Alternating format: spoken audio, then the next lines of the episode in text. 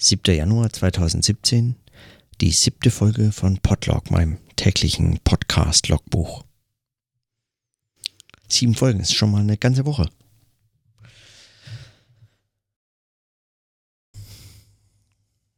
Also äh, auf jeden Fall zu früh für ein Zwischenfazit.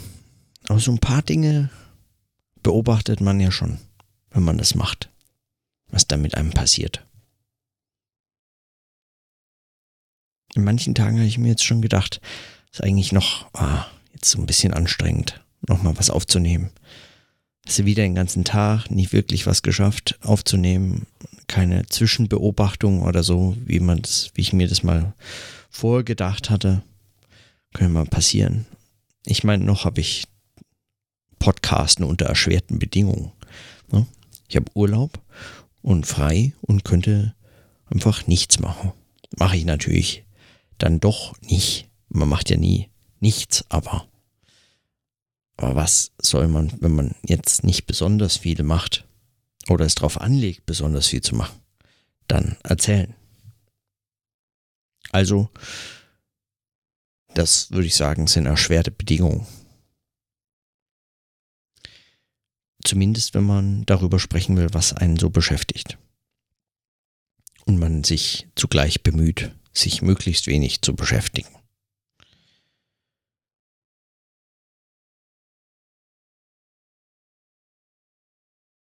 Aber immer wenn ich dann angefangen hatte, irgendwie drüber nachzudenken, was, womit ich mich heute jetzt wieder nicht beschäftigt habe, und was mich dann doch irgendwie trotz alledem beschäftigt hat, aufgehalten hat oder worüber ich nachdenken musste, dann war es bislang für mich wirklich jeden Tag eigentlich eine gute Sache nochmal aufzunehmen.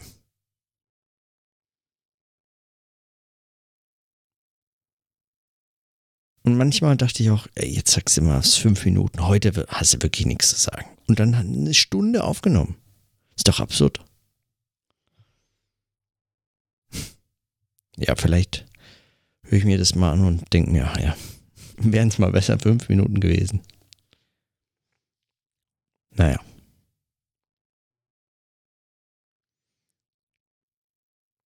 Heute habe ich so ein paar Notizen.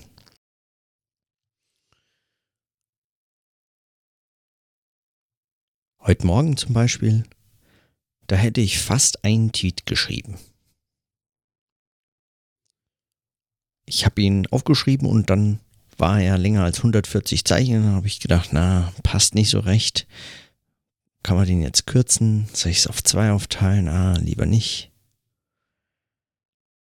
Und dann habe ich es einfach gelassen, habe ich gar nicht geschrieben.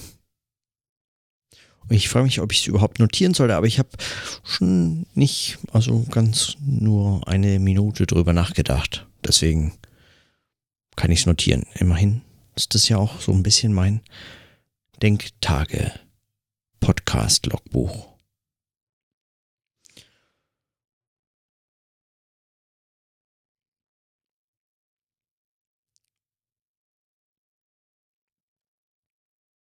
Also der Tweet, den ich aufgeschrieben habe und der keiner ist, weil er länger als 140 Zeichen ist und so, der geht wie folgt.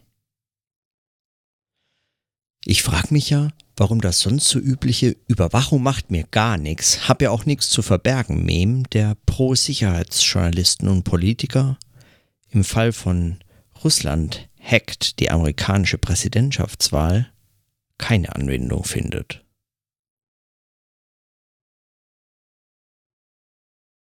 Ja, das habe ich mich nämlich heute gefragt.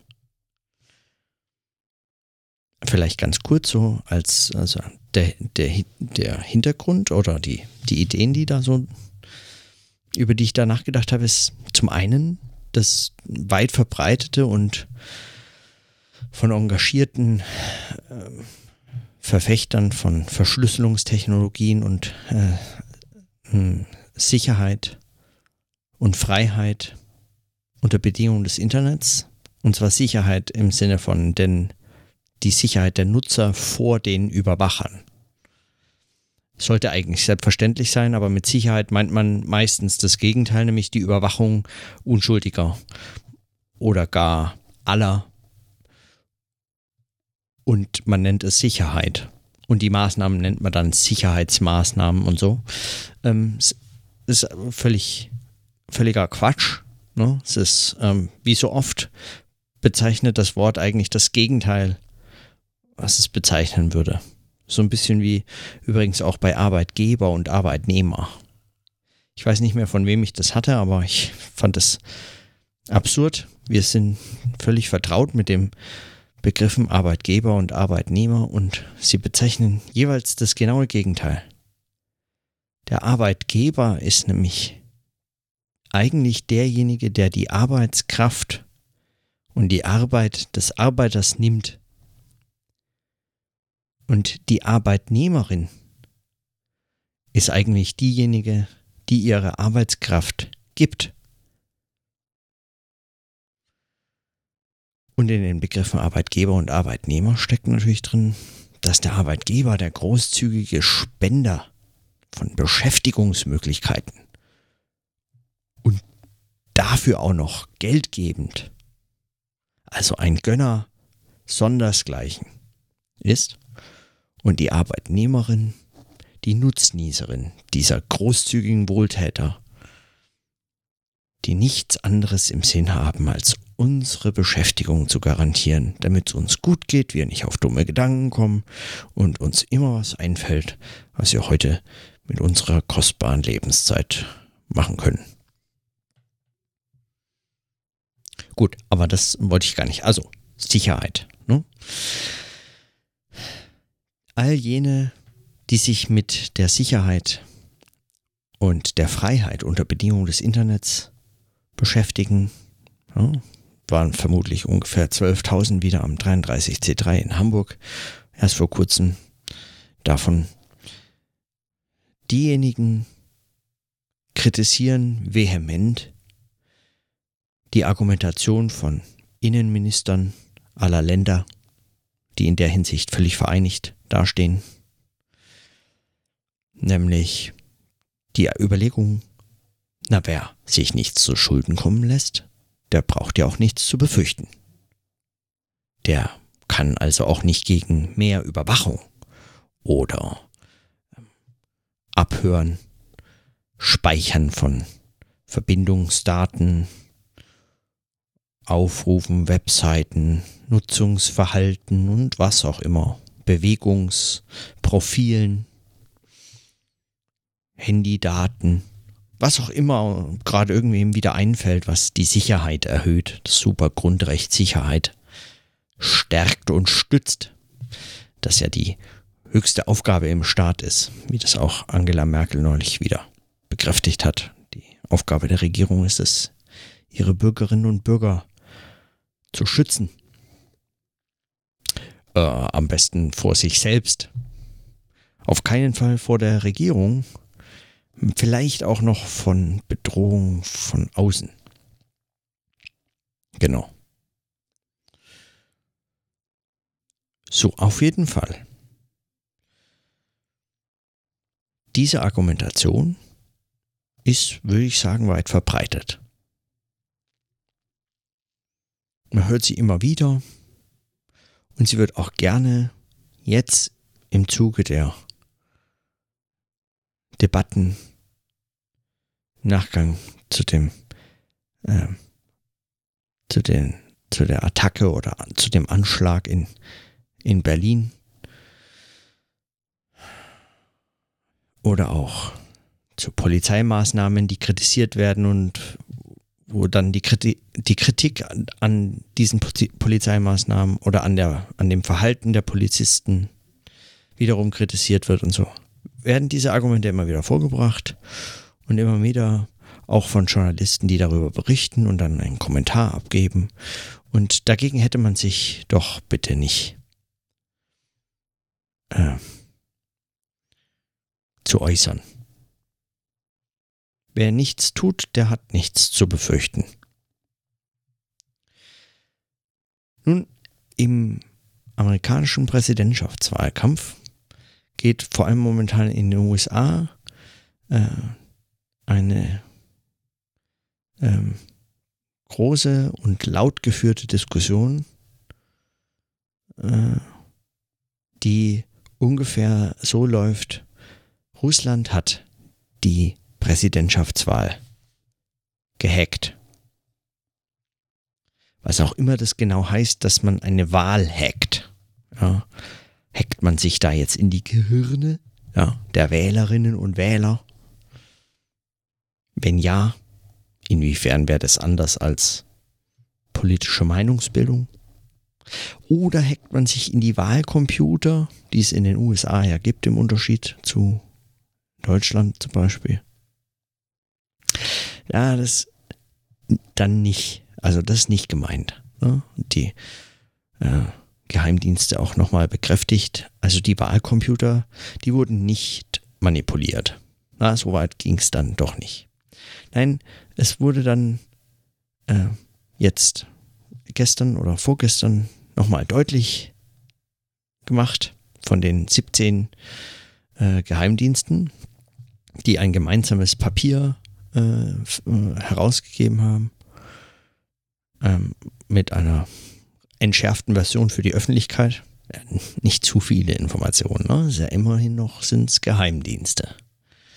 Und so ein bisschen müssen die ja auch ihren, ihre Geheimnisse schützen. Oh, versteht man ja. Die haben auf jeden Fall erklärt, das Hacking bezieht sich darauf, dass Russland, möglicherweise auch andere, aber also nennen wir es mal Russland, zusammengefasst als Überbegriff für die Gegner. Russland hat die Wahl gehackt, indem sie versucht haben, Clinton zu schaden und dadurch Donald Trump zu nutzen. Ja, das hat man zum Beispiel dadurch gemacht, dass man wirklich richtig blöde E-Mails von Clinton und ihrem Wahlkampfteam und ihren Vertrauten veröffentlicht hat. Die wurden geleakt und ja, davon geht man jetzt, also die Geheimdienste gehen davon aus, es sei Russland gewesen. So, wie auch immer. Man könnte jetzt ne, hier zum Beispiel die oberen Sicherheitsvertreter Innenminister müssten eigentlich jetzt sagen, tja, Frau Clinton, liebe Amerikaner, da braucht ihr euch ja nicht beschweren. Wer nichts Schlimmes macht, hat nichts zu befürchten. Wenn was an die Öffentlichkeit gelangt, was man besser nicht gemacht hätte, dann ist man selber schuld. Nun, da wird nicht so argumentiert. Vielleicht könnte mir mal jemand irgendwas erklären, warum das hier nicht sieht.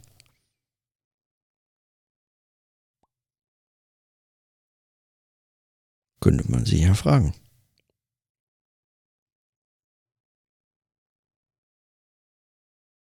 Dann habe ich noch einen Nachtrag von Günther, der nochmal kommentiert hat und sich fast schon entschuldigt und sagt, er will auch nicht auf nichts herumreiten. Das würde ich überhaupt nicht so lesen. Also, ähm, aber er erlaubt sich nochmal eine Beobachtung zu der Auseinandersetzung über Krieg in Verbindung mit Kapitalismus anzufügen. Und fand ich sehr gut, dass er diese Beobachtung noch angefügt hat. Er schreibt nämlich hier, ich lese es mal kurz vor, zuerst unbestritten, dass Krieg um Rohstoffe, um Ressourcen und Märkte und um wirtschaftliche Vorteile geführt werden. Aber wie du andeutest, gibt es Theorien, die andere Schwerpunkte setzen, so das Hegemonialstreben von Staaten wie zurzeit in Russland zu beobachten, die ebenso zutreffend Kriegsursachen beschreiben, die nicht in erster Linie wirtschaftlich geleitet sind. Ich höre aus deiner Argumentation immer heraus, dass diesen Zusammenhang bedarf, dass es diesen Zusammenhang bedarf, weil ja sonst der Einzelne in seinen Handlungen nicht mehr moralisch aufgerufen ist, über sein Konsumverhalten nachzudenken. Etwas übertrieben von mir nachgezeichnet. Aussagen über die Welt zu treffen, mit dem Hintergedanken damit eine moralische Keule zu haben, oder diese zu verlieren, wenn der Zusammenhang aufgegeben werden muss, sind nicht gedacht, sondern gemeint. Gut gemeint.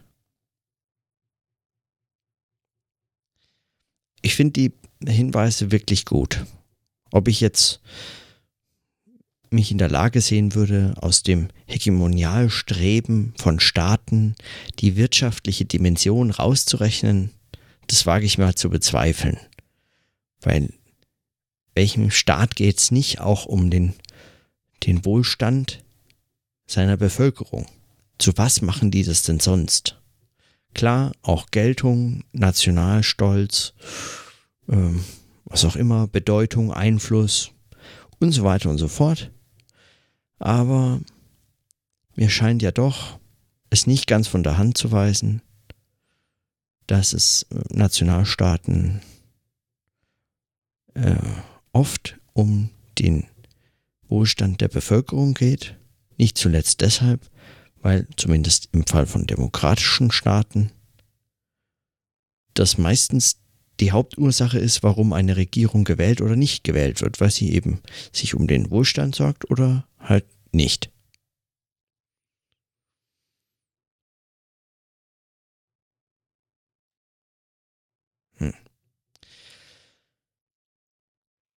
Aber der andere Punkt, der ist, der scheint mir wirklich noch viel wichtiger eigentlich. Er hört aus der Argumentation heraus, dass man diesen, dieses Zusammenhangs bedarf, weil ja sonst der Einzelne in seinen Handlungen nicht mehr moralisch aufgerufen ist, über sein Konsumverhalten nachzudenken. Und das ist ein guter Vorwurf. Allerdings, äh, darum geht es mir in dem Fall überhaupt nicht. Also mir geht es überhaupt nicht um einen einfach einen moralischen Vorwurf.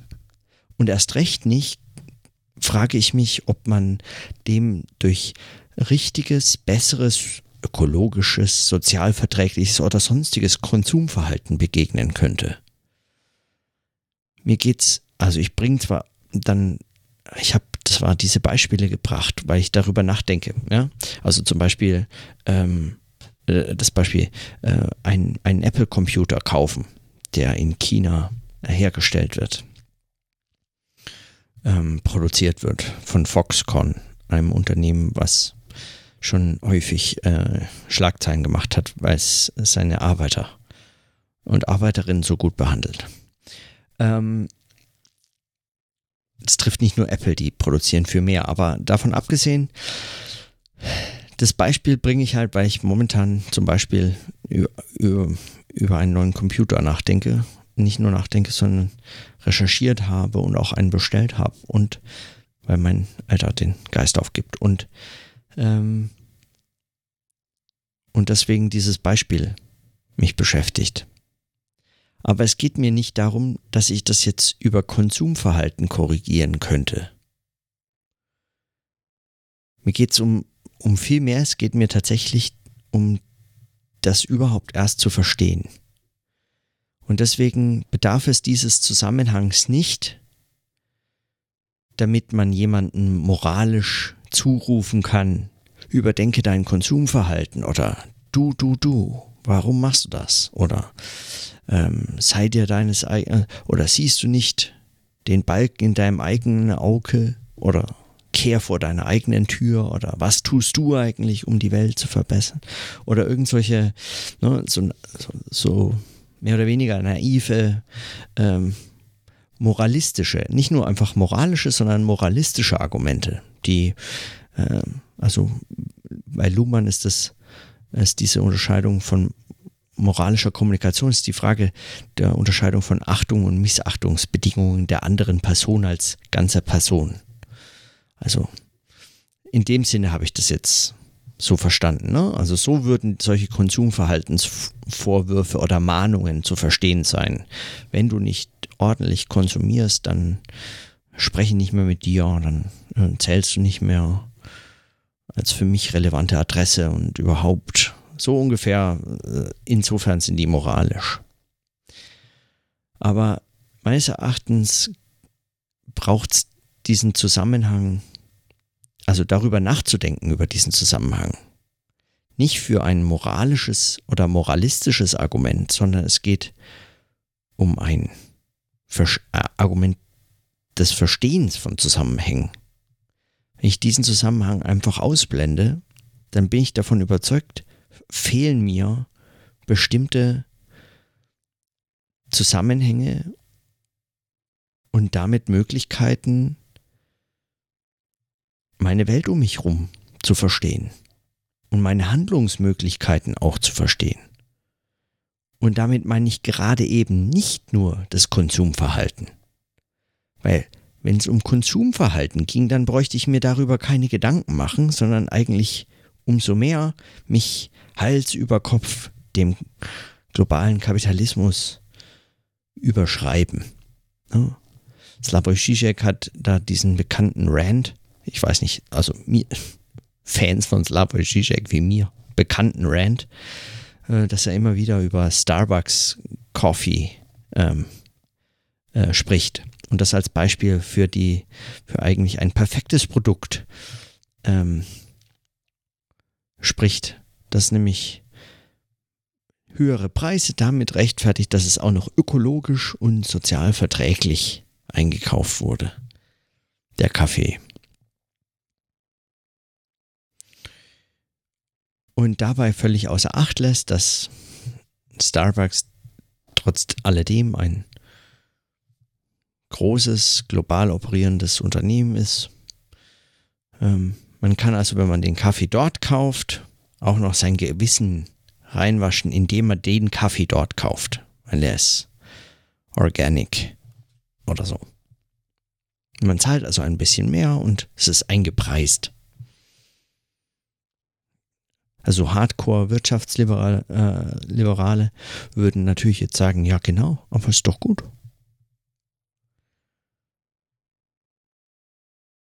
So, und, und an der Stelle fällt dann auf, würde ich meinen, dass wenn man solche Dimensionen, wenn man solche Fragen nach der Bedeutung von gewaltsamen Konflikten, Kriegen, Spannungen zwischen Weltregionen, zwischen Menschen unterschiedlicher Länder außer Acht lässt, dann bleibt einem nur dieses Konsumverhalten. Und nicht nur das, sondern es bleibt einem eigentlich nur zu glauben, dass die Illusion schon stimmt. Dass doch alles gut ist, wird doch auch alles besser. Und ich glaube, da versteht man dann einfach manches nicht. Mir geht es also nicht um einen Vorwurf zu besserem, moralischerem Konsumieren, sondern im Gegenteil, es geht mir um die Frage nach dem, was kann ich verstehen? Wie kann ich das verstehen? Und warum kann ich manche Dinge in den Zusammenhängen nur so schwer in Worte fassen. So ganz komplizierte, weit vernetzte Geschichten oder Erzählnetzwerke oder semantische Strukturen oder soziale Strukturen oder was man immer sagen möchte, eigentlich einen daran hindern, bestimmte Dinge zu beobachten. Auch Zizek wieder spricht dabei dann über Ideologien, also Dinge, von denen wir nicht wissen, dass wir sie wissen, dass sie uns beeinflussen, wie sie funktionieren, nach denen wir gar nicht sinnvoll fragen können, weil wir nicht wissen, dass wir sie wissen. Wir wundern uns sozusagen gar nicht, dass ähm, wir etwas nicht verstehen oder etwas nicht kennen. Es kommt überhaupt nicht zum Wundern, aber es funktioniert ja wunderbar. Und da würde ich sagen, da deswegen sind, ist mir diese Frage überhaupt ein Anliegen. Weil mir scheint es eine dieser Fragen zu sein, für die es äh, ideologische Hindernisse gibt, sie überhaupt zu stellen. Und man sieht es an der Überzeugungskraft der Gegenargumente, die sofort kommen und, äh, und, und sagen, äh, die, die gesamte äh, die gesamte Überzeugungskraft des sogenannten gesunden Menschenverstandes mit sich bringen und auf ihrer Seite wissen. Und das macht mich nachdenklich. Darum geht's mir. Also nicht um eine moralische Keule. Ich würde es niemandem vorwerfen. Erst recht würde ich es niemandem vorwerfen können, weil wenn es wirklich ideologische Gründe gibt dafür, dass man diese Zusammenhänge nicht sieht, dann was soll denn der Einzelne da, ich meine, ne? deswegen, es gibt keinen Schuldigen mehr, aber das befreit einen gerade nicht davon, diese Fragen zu stellen. Es mag aber sein, dass es einen hindert. Dieselben Gründe, aus denen es keinen Schuldigen mehr gibt, mögen die Gründe sein, aus denen wir diese Fragen überhaupt nicht mehr stellen können, ohne, ohne uns der Lächerlichkeit auszusetzen oder des, Vor dem, des Vorwurfs der naiven Vereinfachung ach so komplexer Dinge. Ja. Meines Erachtens spielt das dann hin zu einer Frage, die mich jetzt schon wirklich lange beschäftigt und mir scheint mich weiter beschäftigen wird, nämlich der Frage nach der Bedeutung von äh, dem Politischen als das Wesen der Politischen, nämlich als Freiheit, die Freiheit voraussetzt zum Zwecke der Freiheit, die freie Rede als Wesentliches der des Politischen. Wie ich das ähm, an diesem einen Vortrag auf der Subscribe 8 versucht habe, ein bisschen ausführlicher vorzutragen. Also darum geht es mir. Und darum geht es mir auch und besonders bei solchen Fragen, bei denen ich dieses Verstehen für besonders schwierig aus Gründen erschwert beobachte.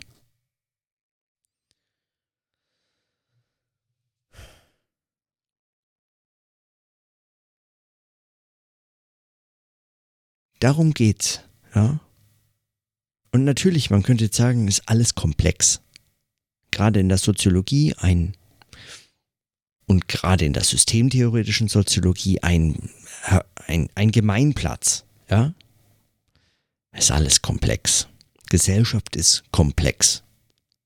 So, und befreit uns das jetzt von davon, unbequeme Fragen zu stellen? Das kann ja nicht heißen, dass wir nur die Fragen stellen, die wir von vornherein plausibel finden zu stellen und zwar weil wir schon annehmen, die Antwort bereits zu kennen.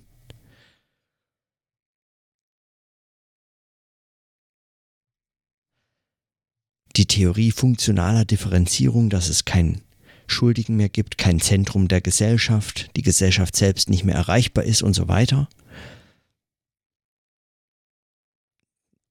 Die ist jetzt wirklich gut ausgearbeitet. Aber ich denke, auch solche Theorien kommen zu einem Punkt, an dem ihre Brauchbarkeit zu verstehen, zu erkennen, zu beobachten, erschöpft ist. Und da frage ich mich, ob da nicht auch eine politische Dimension von Verstehen und Reflektieren betroffen ist, der man sich stellen muss. Und das interessiert mich als jemand, der gerade seine Promotion betreibt, seine Dissertation schreibt, in eben genau auch noch so einem Bereich. Natürlich besonders, weil ich mich frage, ob das nicht die politische Dimension von Wissenschaftlerinnen und Wissenschaftlern auch betrifft. Ich habe heute mit Martin äh, geskypt, einem Freund aus äh, Freiburg. Und da haben wir schon ziemlich lange drüber gesprochen. Ich dachte schon kurz, oh Gott, ich habe überhaupt, weiß ja, was soll ich denn heute Abend dann noch sagen, wenn wir jetzt so lange schon sprechen. Aber da ist mir in dem Gespräch das Zitat eingefallen und hatte ich dann auch schon vorgelesen. Das lese ich hier nochmal vor. Um es zu notieren. Aufgenommen haben wir vorhin nämlich nicht. Und es ist von Daniel Ben Said aus seiner Autobiografie Ein ungeduldiges Leben. Da schreibt er,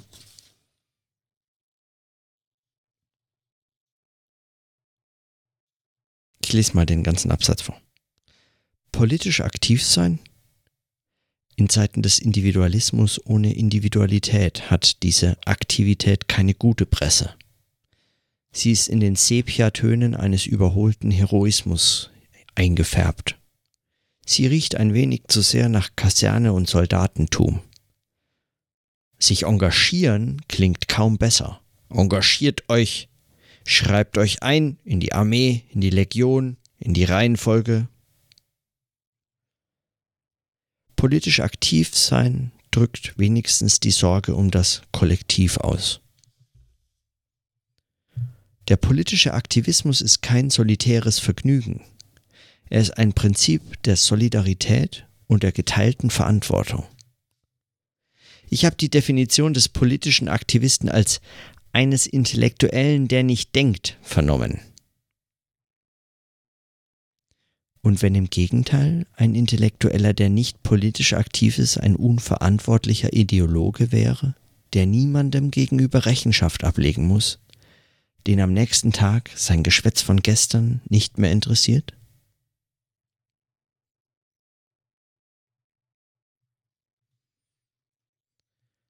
Soweit. Die letzte Frage, das, das ist, worum es mir dabei geht ne, um diese vermeintliche Neutralität, auf die sich die Wissenschaft gerne beruft, die öfter als nie, sicher öfter sogar als selten, einfach nur unbequeme Antworten und unbequeme Fragen verhindert und sicher, dass es so weitergeht wie bisher.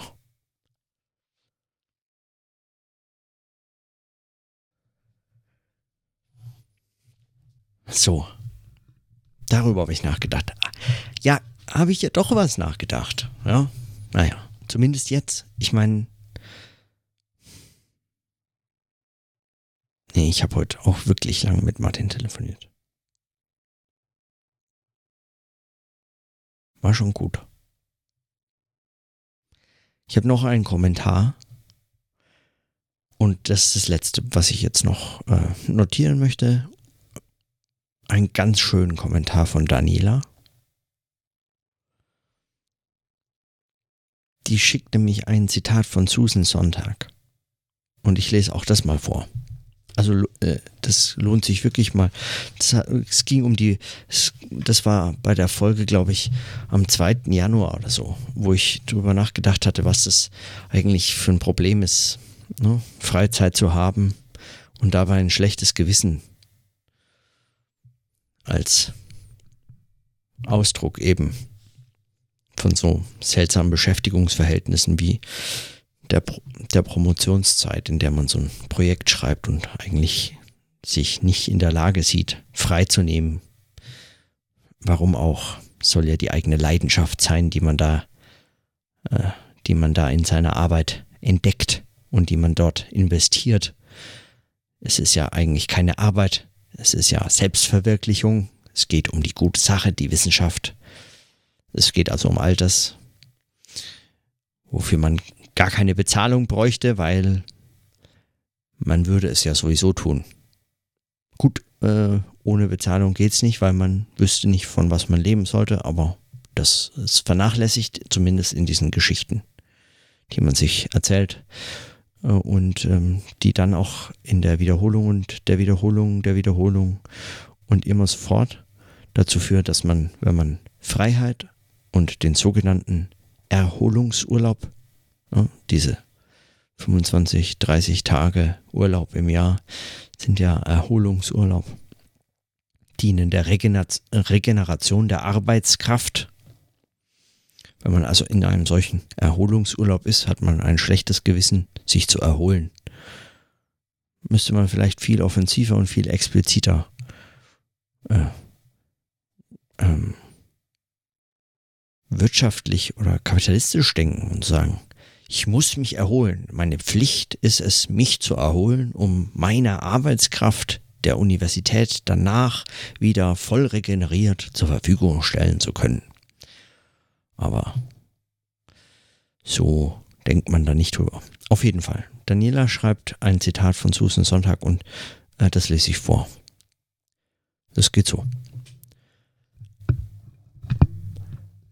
Most tourists feel compelled to put the camera between themselves and whatever's remarkable that they encounter. Unsure of other responses, they take a picture. This gives shape to experience. Stop, take a photograph, and move on. The method especially appeals to people handicapped by a ruthless work ethic German, Japanese, and Americans. Using a camera appeases the anxiety which the work driven feel about not working when they are on vacation and supposed to be having fun. They having something to do that is a friendly imitation of work. They can take pictures.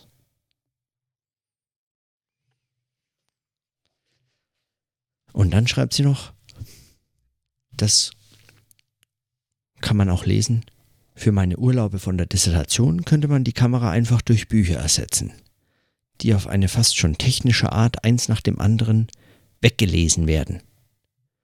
Unsure of other responses, she reached for a book. Eins fand ich ein super gutes Zitat.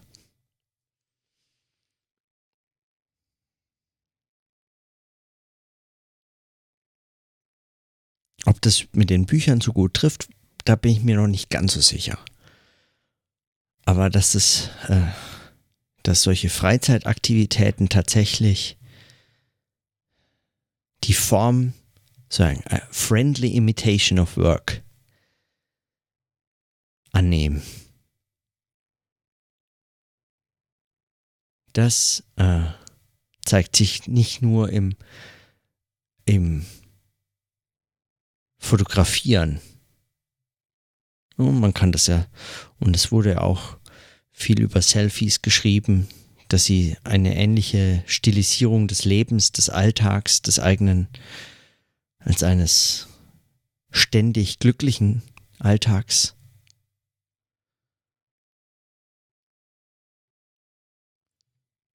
ermöglichen.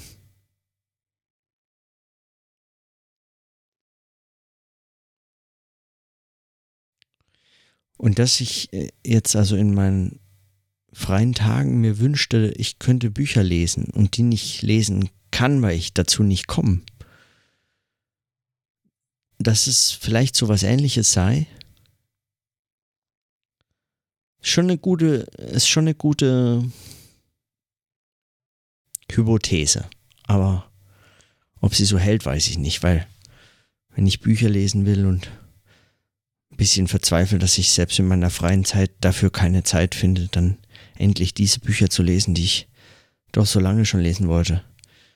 Dann geht's mir ja wirklich, meine ich zumindest. Who am I to judge? Ja. Woher soll ich das wissen? Da geht's mir wirklich um diese Bücher, die ich einfach gerne lesen würde. Ich würde das gerne lesen, was da drin steht mich damit beschäftigen. Nicht weil es Arbeit ist, sondern weil ich mich gerne oder weil es Freizeit ist oder so. Sondern weil ich das vermisse, mich damit zu beschäftigen. Ich vermisse bestimmte Themen, zu denen ich gerne ein Buch lesen würde. Ich vermisse bestimmte Autoren, zu denen mir meine Dissertation momentan keine Gelegenheit gibt. Ich, ver ich vermisse bestimmte Arten zu schreiben und bestimmte Textsorten. Und ich vermisse auch dieses, ohne an morgen zu denken und ohne dran zu denken, was man, was man vorhat, was man noch erledigen muss, welche E-Mails man noch beantworten muss, vermisse ich dieses einfach da zu sitzen und den ganzen Tag zu lesen, vielleicht mal kurz aufzustehen und sich eine Orange zu schälen oder äh, irgendwas äh, schnell warm zu machen oder ein Brötchen zu schmieren oder so und dann wieder weiterlesen und das den ganzen Tag und bis einem die Augen zufallen am Abend und zwischendrin vielleicht noch Kaffee trinken, damit man ein bisschen wacher ist und dann einfach weiterlesen und weiterlesen.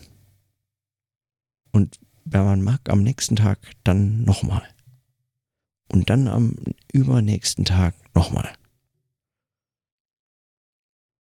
Klingt es nach einer friendly imitation of work? Also wenn das friendly imitation of work wäre, dann, dann wäre ja Work schon ziemlich friendly. Aber so fühlt sich Arbeit halt auch nicht an. Klar, es ist niemandem eigentlich so deutlich, was für ein Privileg es ist, an der Universität zu arbeiten, Bücher zu lesen, Texte zu schreiben, in Seminaren mit Menschen sich auszutauschen zu Themen, die einen selber interessieren und von denen man merkt, dass sie andere auch begeistern können und so. Das ist ein Privileg. Zweifelsohne. Aber mich nervt auch dieses ständige Gequatsche von solchen Privilegien und wie toll das sei. Ja, so ein Gequatsche, was dann dazu führt, dass Privatdozenten, also habilitierte, promovierte Habilitierte, sich für den Erhalt des Titels des Privatdozenten, der einem angeblich dann eine bessere Vermarktungschance, äh, eine bessere Chance auf die Berufung auf eine Professur, einen Lehrstuhl oder sonst was vermittelt, dass äh, zu einem, zur Erhalt dieser Titel man kostenlos Universitäten Lehrveranstaltungen gibt. Die müssen einen nicht dafür zahlen, weil man, um den Titel halten zu können, verpflichtet es zu lehren. Und manche Universitäten zahlen einem diese Veranstaltungen, etwas weniger vielleicht als normale Lehrveranstaltungen, aber sie bezahlen es. Manche bezahlen es aber nicht. Und da geht mir doch dieses Gequatsche von Privilegien einfach nur noch auf den Nerv. Das ist doch pervers. Selbstverständlich ist eine halbe Stelle ausreichend. Nein, wir können Ihnen nicht mehr zahlen. Sie müssen schon wissen, dass an einer Universität in Deutschland zu arbeiten, das ist ein Privileg an sich. Sie können sich ja auch gerne mal auf dem Markt in der freien Wirtschaft umsehen.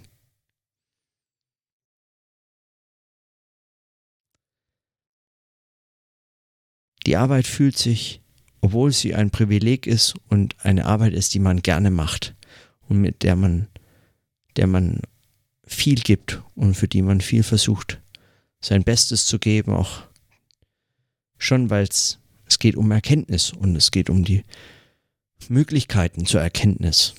Ne, Lehre als Möglichkeiten zur Erkenntnis anderer, gemeinsamer Erkenntnis und so weiter. Der Reflexion, des Nachdenkens über etwas, wo man sich wundert, warum es einfach in 3500 Jahren Menschheitsgeschichte, weiß ich nicht, seit äh, Anfängen von Aufzeichnungen von philosophischen Texten oder so, oder viel früher, also seit Anfängen von religiösen Überzeugungen beispielsweise, die Menschheit heute immer noch das als so einen prekären Bereich in, im sozialen und kulturellen Leben markiert, dem sie kaum Bedeutung zumisst, weil er sich nicht auszahlt zum Beispiel. Pah, Erkenntnis, Freiheit, Moral, Ethik, wie die Gesellschaft funktioniert, Pappalapapp, das ist doch alles Quatsch, Nonsens. Wir brauchen irgendwas, was Produkte sind. Irgendwas, was man verkaufen kann. iPhones. Am besten welche, die in zwei Jahren kaputt sind. Wo man einen Akku austauschen muss, der kostet auch wieder 300 Euro. Oder, ach, weil, warum Akku austauschen für 300, wenn man für 500 gleich ein neues? So, sowas müsste man machen. Das ist Arbeit. Das kann man auch bezahlen. der Menschheit nutzen. Aufklärung. Pff. Who cares? Gut, aber das ist natürlich auch Gejammer jetzt. Aber auf der anderen Seite ist, äh, würde ich sagen, diese, die Überlegung schon eine wichtige, weil klar, Bücher lesen ist was, was ich auch in meiner Arbeit mache, aber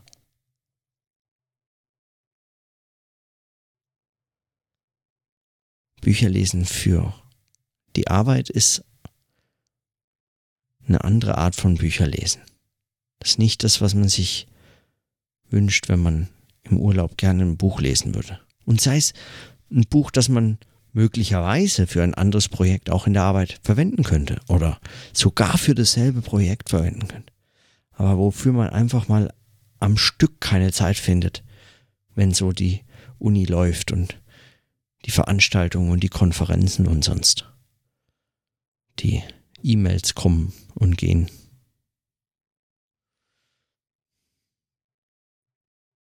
Aber ich fand es ein saugutes Zitat von Susan Sonntag. Überhaupt, also von den Kommentaren bin ich schon ziemlich begeistert. Gut, jetzt habe ich was aufgenommen für heute. Das hat mich heute beschäftigt. Hm.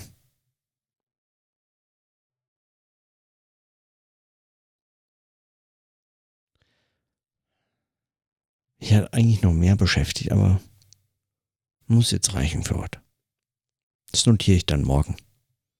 Wenn es bis morgen hält, dann lohnt sich morgen umso mehr. Dann eben bis morgen. Tschüss.